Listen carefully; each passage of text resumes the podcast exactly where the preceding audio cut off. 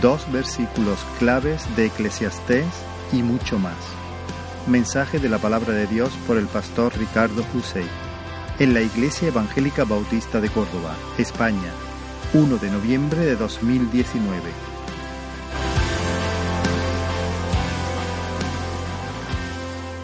Vamos a valernos del libro de Eclesiastés.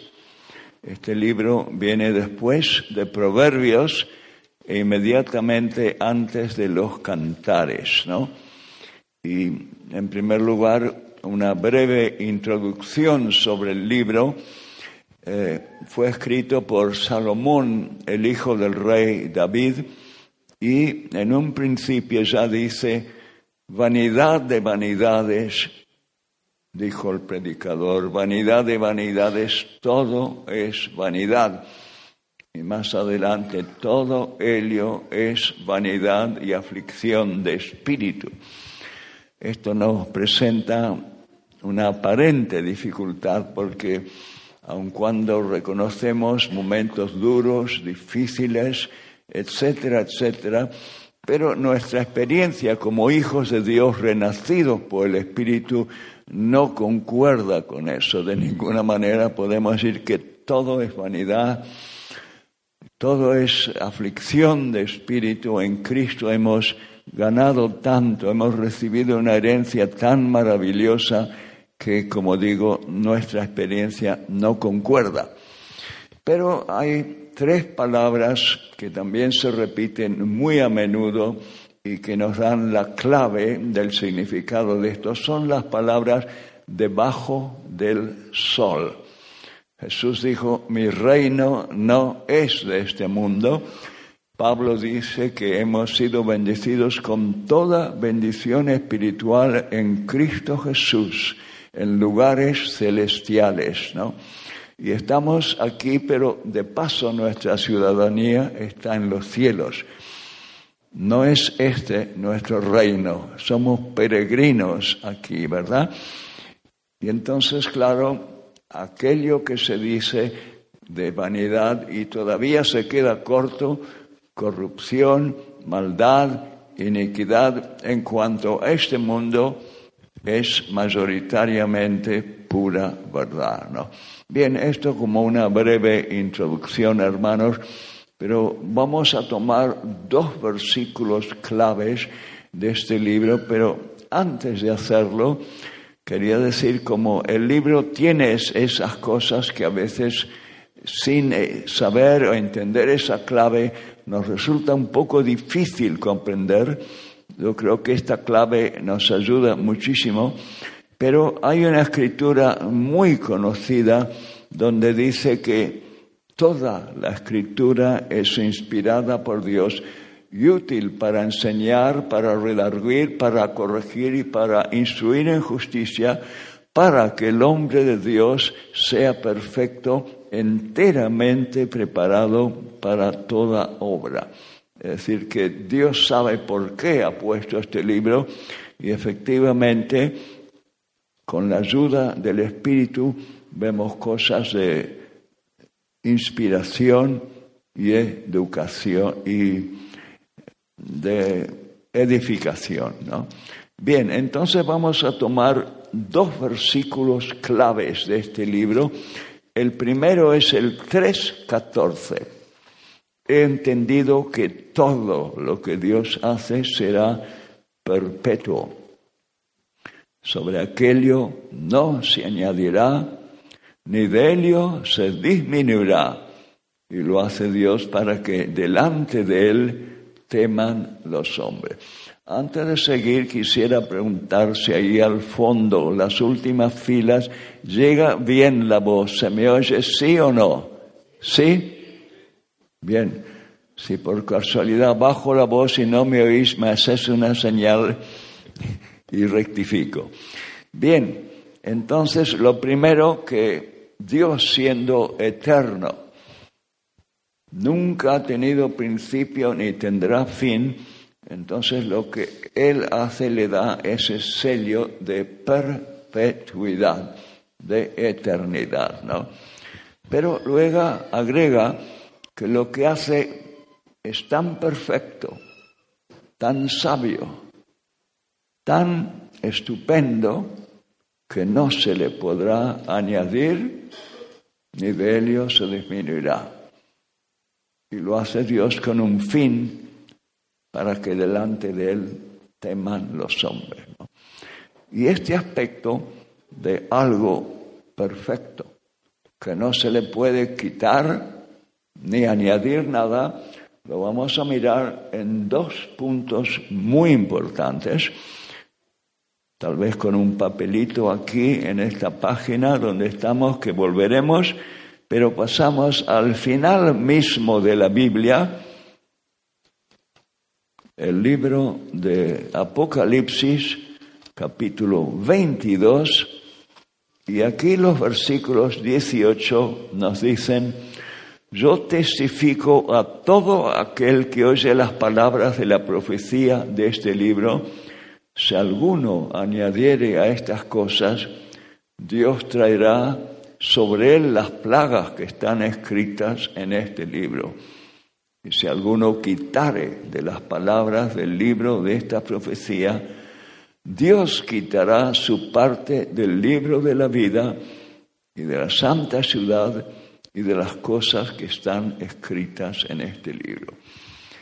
Lo veo como el broche de oro acertadísimo con el cual Dios da la puntada final a las sagradas escrituras. Es como dijese, he escrito mi palabra.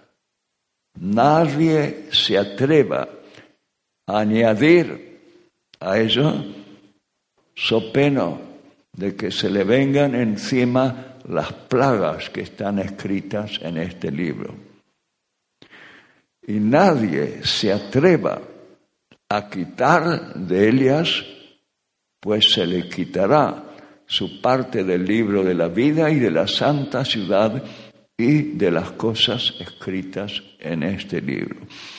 Es un broche eh, de oro, una puntada final acertadísima, ¿no? Bien, una pregunta.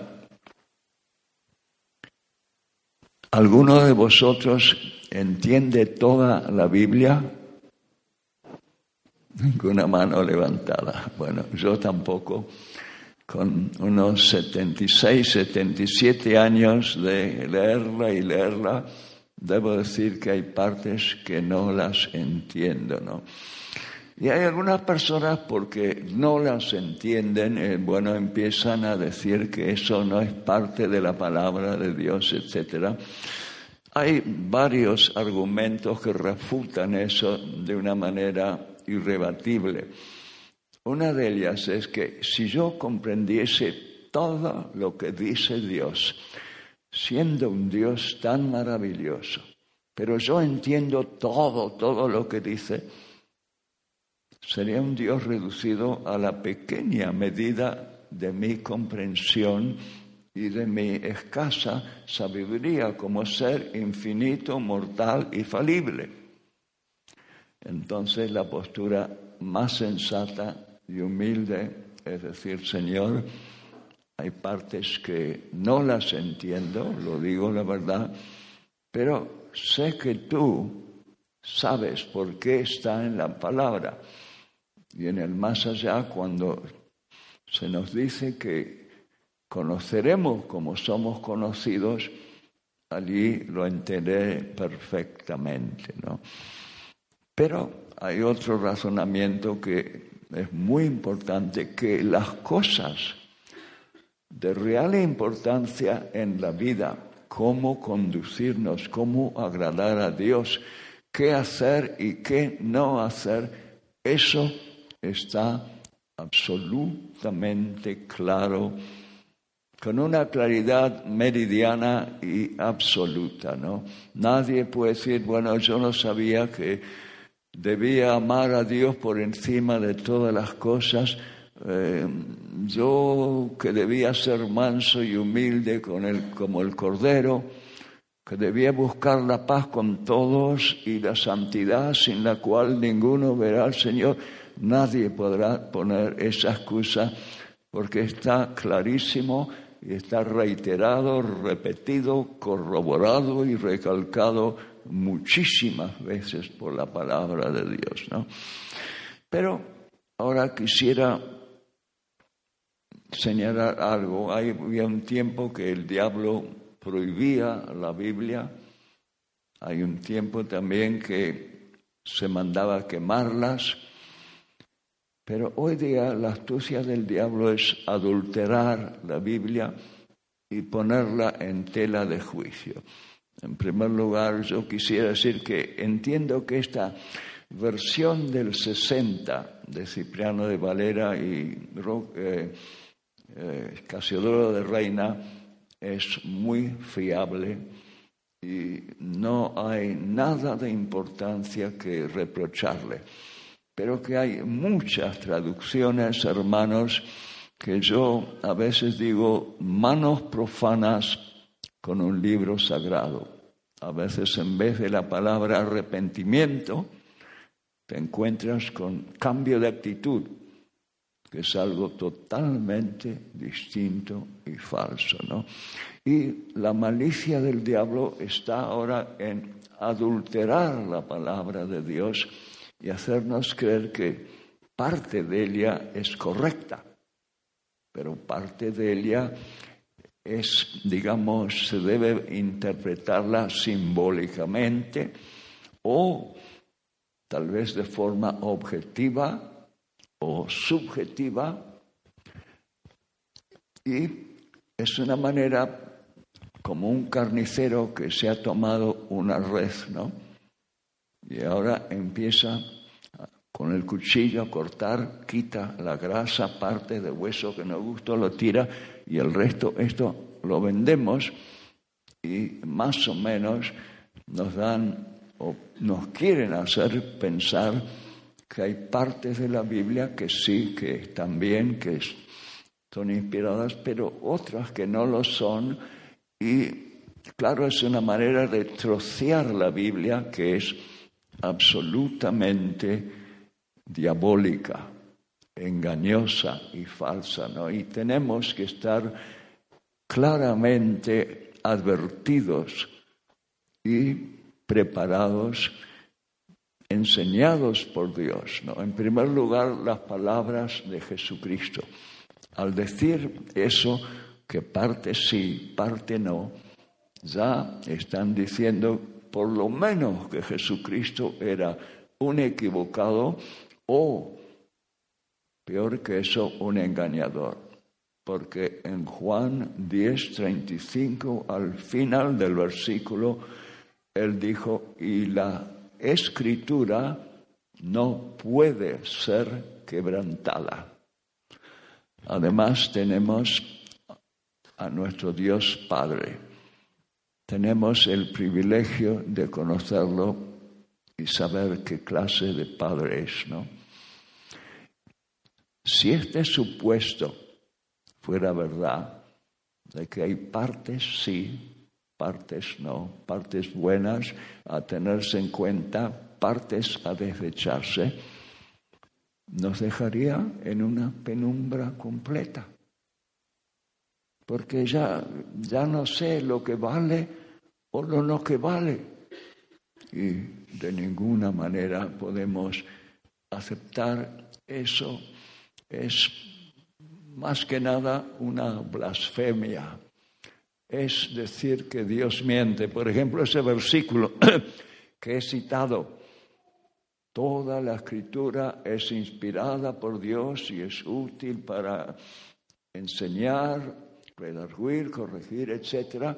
No, no, no, eso, eso no es verdad. Prácticamente lo están haciendo mentiroso a Dios. Afirma en su palabra que es útil, que es buena y demás, pero eso que no, hay partes buenas, pero hay partes que no te fíes de ella.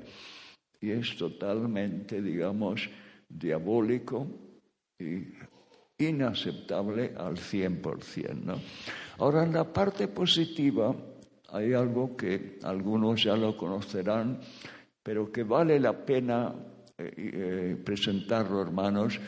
El caso de un hombre que era creo que de origen ruso, llamado Iván Panin.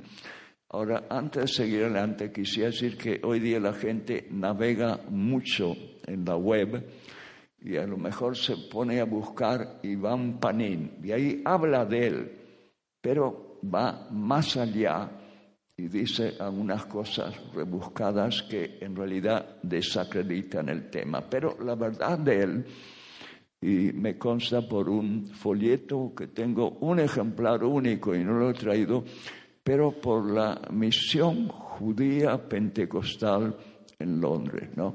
Y habla de este hombre, era un eximio matemático, y además un hombre que dominaba el griego y el hebreo. Y por curiosidad se puso a leer la Biblia empezando del Génesis en el hebreo. Y sabéis que el hebreo tiene 22 letras, pero tiene la particularidad de que cada letra del abecedario hebreo tiene un valor numérico. Y él con ese ojo de lince, como eximio matemático, enseguida encontró un patrón, un diseño de 7, 28, 49, 70, 7 y múltiplos de 7. Primero, va, debe ser casualidad. Pero al seguir la cosa seguía y seguía y seguía. Luego pasó al Nuevo Testamento en el griego encontró la misma cosa. Dijo, bueno, puede ser que en los grandes libros clásicos de la literatura haya algo de esto también, pero se encontró que no había nada, nada de ello. Entonces intentó hacerlo él. Y resulta que en ese, eh, digamos, diseño septenario se llama, de los siete y múltiplos de siete, había un diseño inicial, luego un segundo que tenía que concordar con el primero, un tercero que concordar con el segundo y primero, un cuarto con el tercero, segundo y primero, y así sucesivamente, ¿no? Bueno, este hombre eligió el diseño más sencillo y se puso a trabajar a ver si con su mente de matemático sacaba algo. Y redactó una página de este largo, tuvo que hacer muchísimas tachaduras y enmiendas para que le diera ese diseño, 7, 70, 28, etc. Y se encontró que lo que había escrito era tonterías. Y la conclusión que sacó, habiendo sido un hombre, no sé si era ateo o qué, pero decir que la inspiración divina de las escrituras está científicamente demostrada de manera irrebatible. Creo que también él presentó un desafío a cualquiera que pudiera rebatirle lo que había dicho. Esto fue de hace más de un, más de un siglo. Creo que era de 100 dólares, que en aquel tiempo era mucho, ¿no? Y bueno, creo que es algo a mí me edifica y demás, pero por encima de todo, lo conocemos al Señor Jesús. Él nunca, nunca puso en tela de juicio nada de la escritura. Pasajes como Jonás en el vientre del gran pez, la creación en un principio y todo eso, él lo dio por sentado como absolutamente verídico y luego pronunció esas palabras que ya he citado, la escritura no puede ser quebrantada. Y conociendo a nuestro Padre tan maravilloso que es, hermano, decir solamente que es impensable que Él nos diera una Biblia troceada, parte sí, parte no, parte vale, esto que no, esto es alegórico, de ninguna manera. como ya he dicho, nos dejaría en una penumbra absoluta y total. Y por último, quiero una exhortación, hermanos, a que amemos la palabra de Dios, que la leamos con asiduidad, que aquello que no entendamos seamos humildes y lo dejemos de lado, pero lo mucho, muchísimo que es provechoso, nutrirnos y alimentarnos de ello y absorbernos. El autor es el Espíritu Santo, ¿verdad? Y Él lo verá con buenos ojos y te premiará. Y en cambio, si tu lectura y estudio de la palabra deja mucho que desear, poco o muy poco o nada, no le verá con buenos ojos. Bien, un segundo tema, hermanos, es la obra de Jesús en la cruz del Calvario, cuando Él, acercándose al final, pronunció las palabras, consumado es. Eso quería decir, es algo que está acabado, terminado, completado. ¿no? Y es una obra absolutamente maravillosa, todo suficiente y tenemos muchos versículos en el libro de Hebreos, sobre todo, que hablan en ese sentido. Para no ser demasiado extenso, voy a citar un poco de memoria cómo él se presentó en el lugar santísimo, en el santuario celestial, habiendo obtenido eterna redención. ¿no? Después dijo que también su sacrificio hecho una vez para siempre quita de en medio el pecado y más adelante con una sola ofrenda hizo perfectos para siempre a los santificados. ¿no?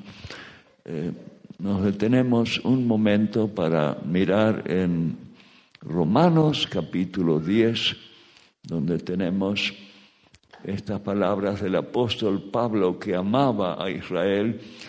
Y dice, estoy leyendo en Romanos 10, 1, hermanos, ciertamente el anhelo de mi corazón y mi oración a Dios por Israel es para salvación, porque yo les doy testimonio de que tienen celo de Dios pero no conforme a ciencia, porque ignorando la justicia de Dios y procurando establecer la suya propia, no se han sujetado a la justicia de Dios, porque el fin de la ley es Cristo para justicia a todo aquel que cree. Está diciendo que él veía que el pueblo de Israel hasta el día de hoy son muy celosos, la ley de Moisés y cumplirla y eso, pero dice que ignorando, rechazando, desatendiendo la justicia de Dios, procuran establecer su propia justicia sin sujetarse a lo que Dios ha provisto para nosotros. ¿no? Es una forma terca, obstinada de decir, el cielo me lo gano yo. Y hay un razonamiento que para mí es muy, muy certero en esto. ¿no? Dios siendo un Dios de tanta majestad y gloria, de tanto honor y dignidad, para que nosotros, pequeñitos como somos, podamos hacer algo que alcance a satisfacer los requerimientos de la ley de Él, es absolutamente imposible, totalmente imposible. Y Dios, sabedor de eso y con mucho amor, ha dispuesto poner a nuestra disposición la salvación por medio de la expiación de Cristo, su obra mediadora en el Calvario cuando ofrendó su vida perfecta, su vida impecable, su vida sin tacha, una ofrenda perfecta y maravillosa. Aquí cuento algo que algunos tal vez ya lo sepan, pero de un gran siervo de Dios norteamericano de hace un par de siglos llamado Carlos Finney. Y este hombre era un abogado, de manera que él en abogacía, en derecho, en justicia, en práctica forense, era un hombre realmente entendido de la manera que nosotros siendo profanos, yo por lo menos, ¿no es cierto?, no teniendo ni conocimiento ni autoridad por el tema, no podemos, ¿no? Y él cuenta en uno de sus escritos cómo a menudo, no a menudo, pero a veces convocaba a colegas suyos, abogados, y con toda minuciosidad les iba explicando cómo ese sacrificio de Cristo cubre los requerimientos más estrictos, las exigencias mayores de toda justicia y de toda equidad. Y lo hacía de una manera que ellos, entendiendo abogacía como él, lo entendían perfectamente, quedaban desarmados y mira lo que llegó a decir, que para él los más fáciles de llevar al Señor eran los abogados. No sé cuántos habréis ganado para el Señor vosotros, pero yo en mi dilatada carrera, que yo sepa, ni uno solo. Pero es otro indicio, hermanos, de la perfección del sagrado libro y de la obra maravillosa de Cristo en el Calvario. Gracias en las dos cosas pisamos roca firme, hermanos, y que sepamos ceñirnos a ella y no dejar que nadie venga a embelezarnos o enredarnos o engañarnos con otra cosa. Tenemos un Dios perfecto por donde lo mires. Todo cuanto hace todo cuanto dice y aun todo cuanto permite brota de su persona que es pura y absolutamente perfecta. Nunca un error, nunca algo a medio hacer, nunca demasiado pronto, nunca demasiado tarde, siempre, siempre exacto, preciso, nunca, nunca algo negativo en Él. Gracias a Él, hermanos, afirmémonos firmemente en estas rocas del Dios maravilloso, la provisión de Cristo y el sagrado libro que nos ha dado. Ahora, siempre dentro del libro de Eclesiastés vamos a volver a otro eh, versículo y este en el mismo libro está en el capítulo 9 y es el versículo 8, un versículo muy breve donde se nos dice en todo tiempo sean blancos tus vestidos y nunca falta, falte ungüento sobre tu cabeza, ¿no? Como muchas veces decimos, lo externo y visible del Antiguo Testamento muchas veces señala lo interno y eterno, eh, invisible del Nuevo, ¿no? Y por supuesto que aquí no quiere decir que debemos llevar un delantal blanco bien almidonado, sino que debemos vivir de blanco. Debemos vivir en limpieza, en honradez, en santidad, y en pureza delante de Dios.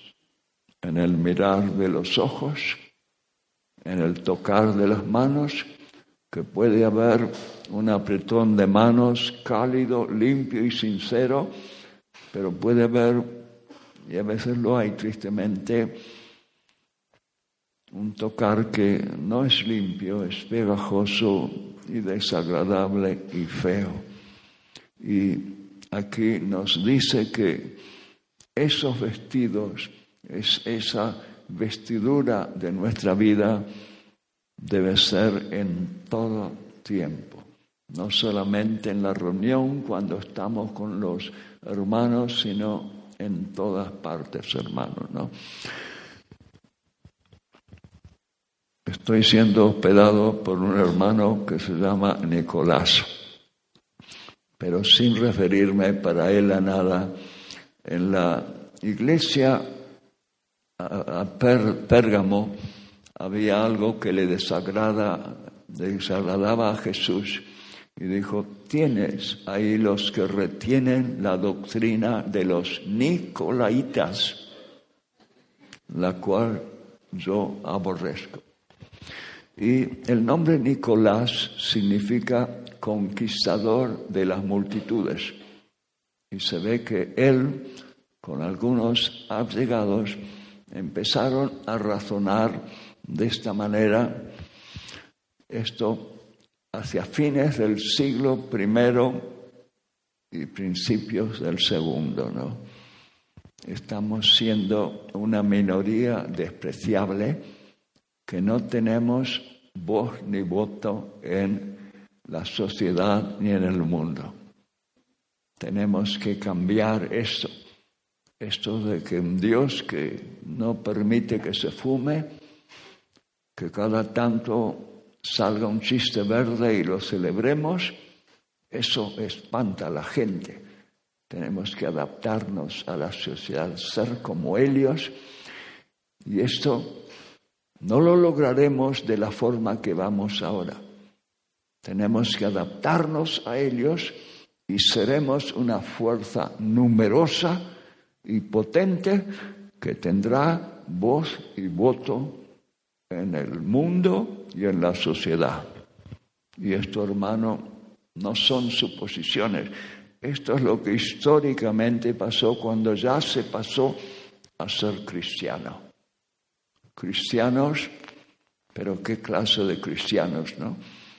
Y hoy mismo el mundo oriental, los budistas, los islamistas, eh, los hindúes, ven el oriente en nuestros países, ¿no? El cristianismo. Y ven aborto, inmoralidad, crimen, muchísimas cosas más ¿Y quién los convence que eso no tiene nada, nada que ver con el cristianismo? Pero, ¿por qué digo esto, hermano? Yo viajo bastante y lógicamente veo cosas y veo que en muchas partes se está consintiendo el pecado. Hemos de recibir con amor a los pecadores y amarlos pero orar para su bien y hablarles de tal manera que ellos dejen el pecado. Muchas veces hablo con, en iglesias de los hermanos gitanos y para ponérsela sencilla, yo defino las cosas diciendo que hay dos parcelas, la de Dios y la del enemigo declarado de nuestras almas. Y en la parcela de Dios vamos a encontrar la humildad no fingida, la obediencia a ese Dios maravilloso y la limpieza y la honradez a carta cabal y sobre todo en el asunto del dinero, que el dinero es pólvora, se fijan todos. Si un vecino, por ejemplo, un día de lluvia, tú vas y le dices, por favor, vecino, mire, se me perdió el paraguas, me presta el suyo que tengo que salir. Sí, como lo llévelo. Pero si vas a decir 200 euros, por favor, eso es pólvora. Y es verdad, hermano, ¿no? Y entonces, en esa parcela, la palabra de Dios dice que el que es nacido de Dios se guarda y el maligno no le toca. Hay casos muy especiales como el de Job, como el de Pablo con la religión de la carne, pero para seres más pequeños, diminutos como nosotros, la norma es esa, que con tal de que nos mantengamos aquí en esta parcela, el enemigo no nos puede tocar. Y todavía doy un ejemplo bastante infantil, pero que es muy adecuado. Tenemos aquí un niño de seis años que estudia, trabaja, está haciendo su parte en la medida que puede. El padre no tiene nada que reprocharle porque se porta bien y es obediente. Y hay un sinvergüenza que quiere quitarle los juguetes, que quiere pellizcarle y hacer la vida imposible. ¿Pensáis que un padre normal se quedará impávido sin hacer nada? Seguro que no se lo permite. ¿Cómo te atreves? Déjame, hijo, y lárgate de aquí. Y cuánto más nuestro Padre. A veces hay ese error de que yo soy tan importante que el diablo la tiene conmigo. Es un engaño. Pon tu casa en orden y el diablo no podrá tocarte ni acercarse a ti. Bien, hay la segunda parte del ungüento que simbólicamente nos habla de la unción del Espíritu Santo, ¿no? Esa unción, eh, mi Biblia pone en esa parte, en el capítulo, creo que es el 30, la unción, pero yo he agregado lo que dice más abajo porque dice que es la unción santa. Y notemos que estas dos cosas van paralelas, inseparables en este versículo. Vestiduras blancas, allí habrá unción. Vestiduras manchadas, olvídate, no habrá unción. Y a veces hay unciones falsas, hermano Cuento el caso sin mencionar ni el lugar, ni nombres, ni nada, pero un pastor me decía perplejo como un joven en su iglesia estaba predicando cosas de alto vuelo que lo dejaban boquiabierta. ¿Cómo sacaba esas cosas tan, tan, tan grandiosas? Y luego se descubrió que ese mismo joven estaba viviendo en adulterio con la hermana menor de su esposa. Y yo tuve que decirle, hermano, eso fue una unción falsa del falsificador. De ninguna manera ese Espíritu Santo iba a inspirar a un hombre viviendo en esa forma, hermano. Como digo acá, vestiduras blancas, andando limpiamente, unción de lo alto. Vestiduras manchadas, olvídate. Unción santa, ni pensar. Digo esto, hermanos, a veces algunos, porque yo, no sé, es algo que no puedo menos que hacerlo, hermano, lo hago consciente de la palabra que dice que el que piensa estar firme, mire que no caiga, y uno sabe cuidarse celosamente, no tomarse libertades indebidas ni hacer tontería. Pero el día que yo me convertí, el Espíritu Santo me atravesó con unas ráfagas de fuego, una mezcla de fuego y electricidad de alta tensión, ¿no? Hicieron un impacto de la omnipotencia y de la santidad terrible y temible de Dios, ¿no? Y no puedo menos, hermanos, que hablar porque, como digo, en tantos lugares se está consintiendo cosas que no se deben consentir.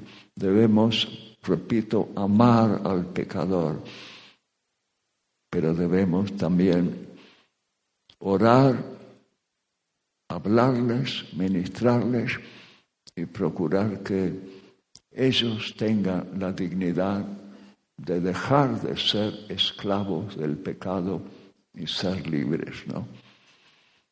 Jesús, recordáis esa oración, esa oración en que les dijo que conocerían la verdad y serían libres. Y él dijo, ¿cómo dices esto?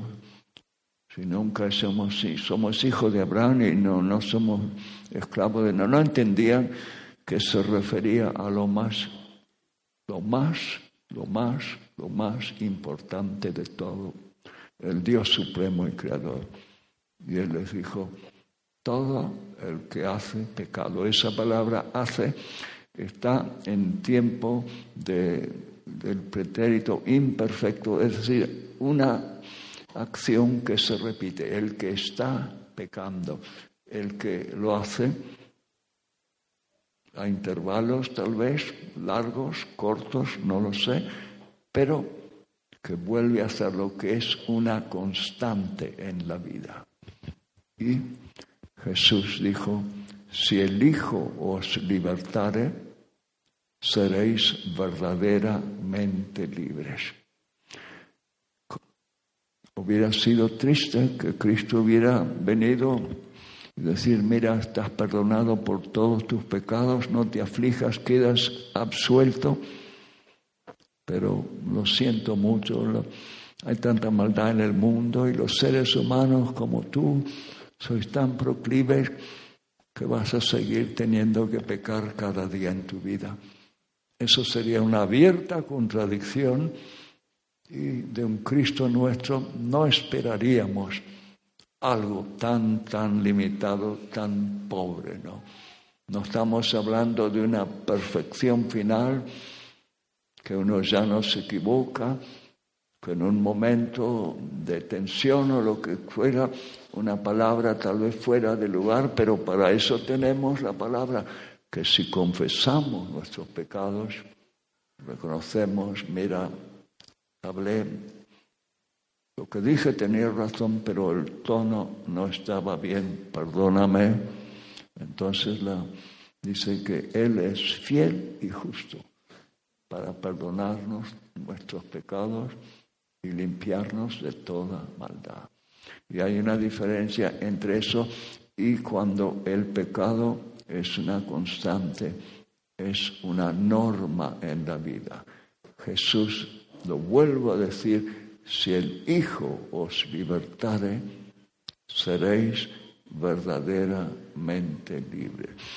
En cuanto a la unción, quisiera decir que uno no siempre es consciente de la forma en que uno está siendo usado. Y muchas veces puede parecer, bueno, he cumplido, he dicho eso, me mandó el Señor o sentí de Él que debía, lo dejo en sus manos y creo que es en parte que el Señor lo hace para protegernos porque si supiéramos enseguida y, y que ya pasó y que no, sería una cosa que podrían subirse los humos a la cabeza. Y eso no debe ser, ¿no? Pero a veces necesitamos nosotros aliento del Señor y entonces Él viene. Yo recuerdo un caso en la ciudad de Birmingham, un fin de semana estuve ministrando y me trajeron una criaturita que había nacido con un defecto, creo que había un pequeño agujero, no una fisura, un agujero en el corazón. Y me la dieron, la tomé en brazos hice una oración sencilla y me marché. Y no pensé más en eso, me olvidé. Y seis meses más tarde, estando con Silvia al frente de una comunidad de fe y de vida, vinieron a visitarnos. Estábamos pasando momentos muy difíciles y ellos me contaron que la próxima radiografía o lo que fuera encontraron que el corazón del niño estaba perfecto. Y dije, bueno, gracias Señor, esa oración no fue en vano. Y lo importante no es buscar el resultado inmediato. Sabemos, hermanos, que, por ejemplo, en el África hay gente que trabaja muy, pero muy noble y sacrificadamente, pero hay también evangelios, evangelistas que van y vienen y luego dan informes de decenas o tal vez centenas de millares de convertidos. Y uno tiene que decir, bueno, si se pasase seis meses, un año más tarde, de esos cien mil o diez mil que se dice que se convirtieron, ¿cuántos perseveran en la fe? Y tenemos que discernir entre lo que es genuino y lo que es falso. ¿no?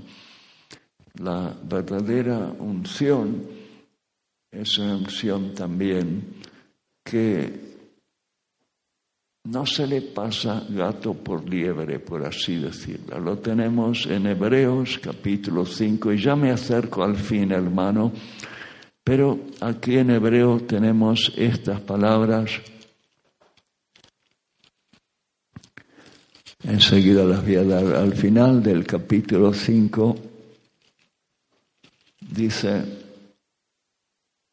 versículos 13 y 14, y todo aquel que participa de la leche es inexperto en la palabra de justicia porque es niño, pero el alimento sólido es para los que han alcanzado madurez, para los que por el uso tienen los sentidos ejercitados en el discernimiento del bien.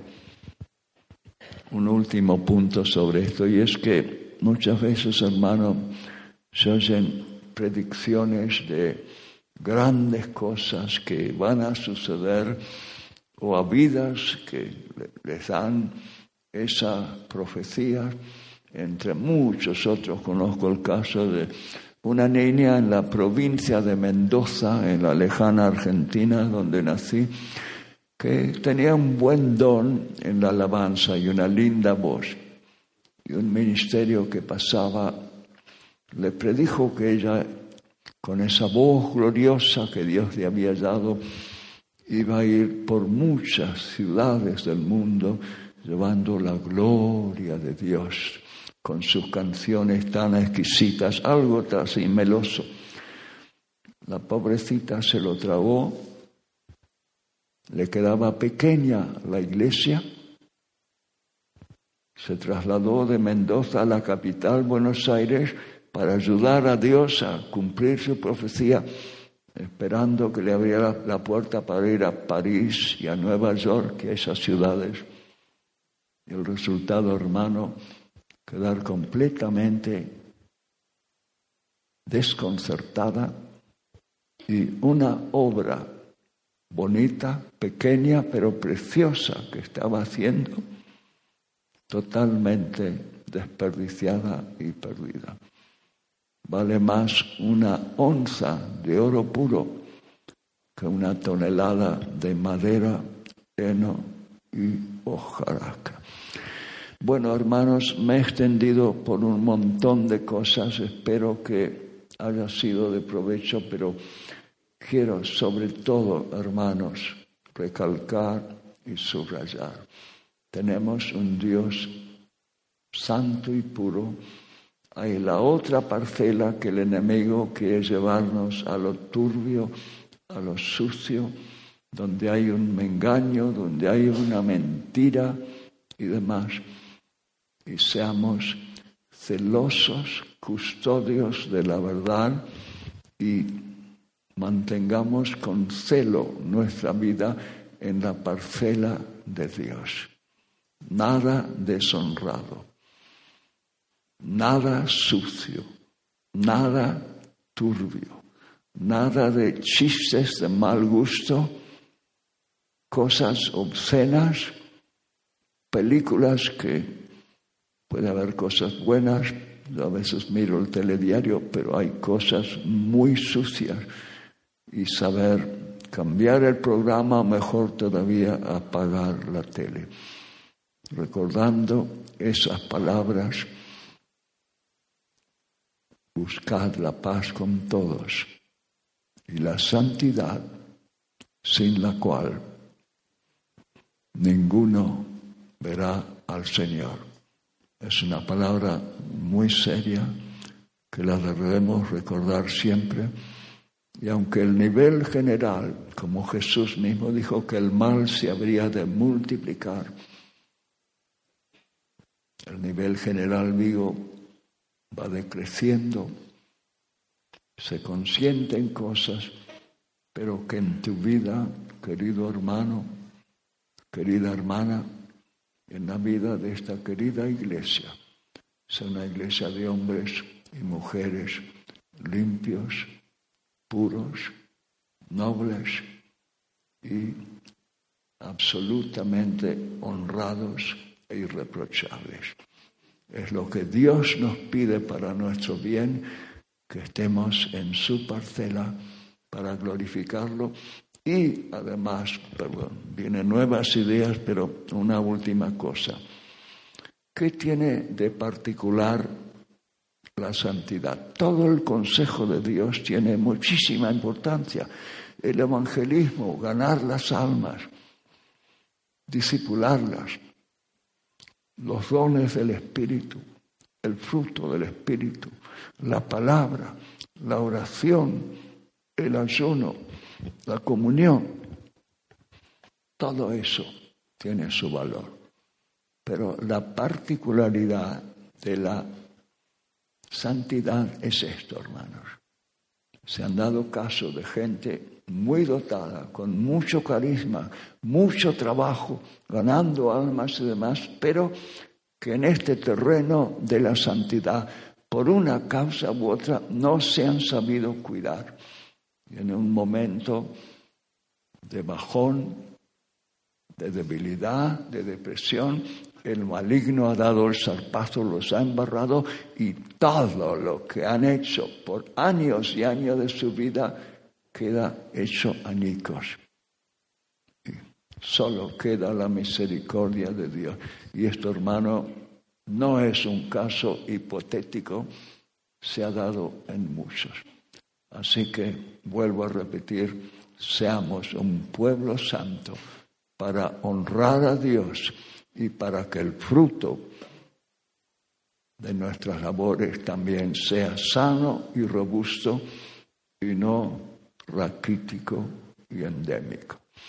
Bien, hermanos, vamos a, voy a pedir en primer lugar que cerremos los ojos con toda reverencia nadie hablando y desde luego sin música por ahora, hermanos, pero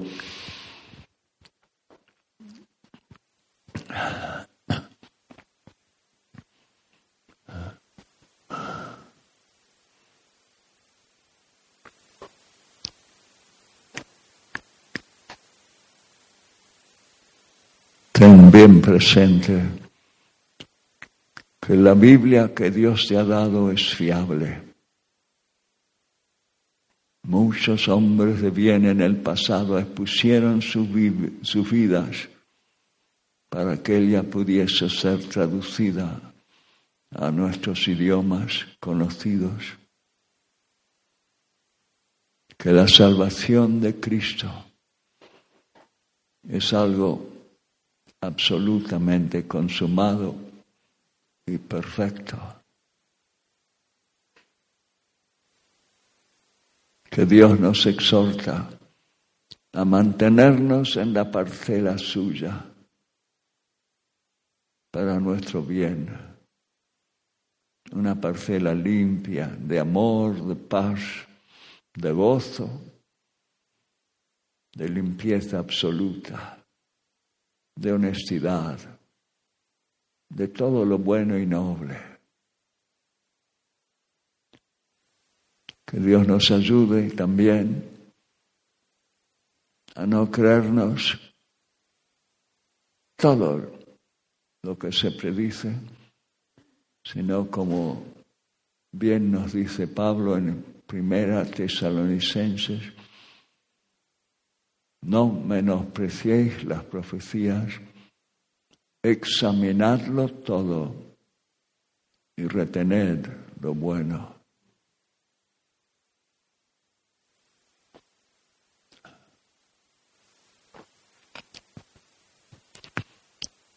No voy a pedir a nadie que se ponga en pie, pero en estos minutos tal vez algunos se pueden sentir redarguidos por algo indebido que han estado haciendo. Y esto no es para reprochar ni acusar a nadie, pero sencillamente para echar una mano para poder vencer eso que no debe ser, pero que se está o se ha estado haciendo indebidamente. El Señor para nuestro bien quiere que estemos con Él en limpieza y santidad, perfectamente arropados y sirviéndole con todo amor.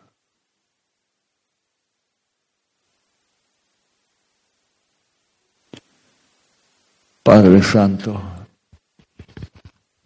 nos presentamos ante ti al terminar, sabedor de que, sabedores de que solo el Espíritu, tu Espíritu Santo, puede dar vida, poder y ese soplo bendito que todo lo transforma, Padre. Lo encomendamos a ti para que estas verdades se encarnen en nuestra vida.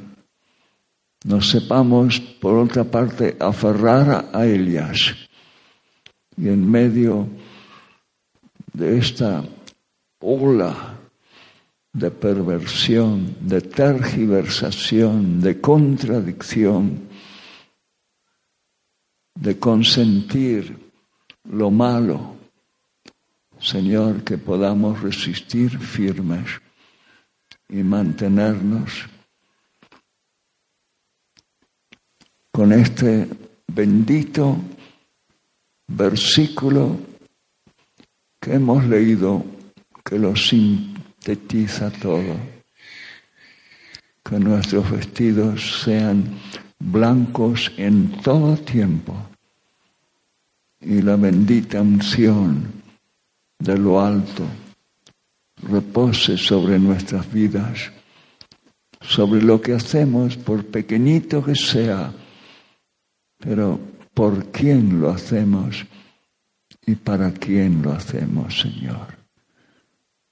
Muchas gracias, Padre. Muchas gracias, Señor Jesús. Y gracias, Espíritu Santo. Amén. Fija tus ojos en Cristo, tan lleno de gracia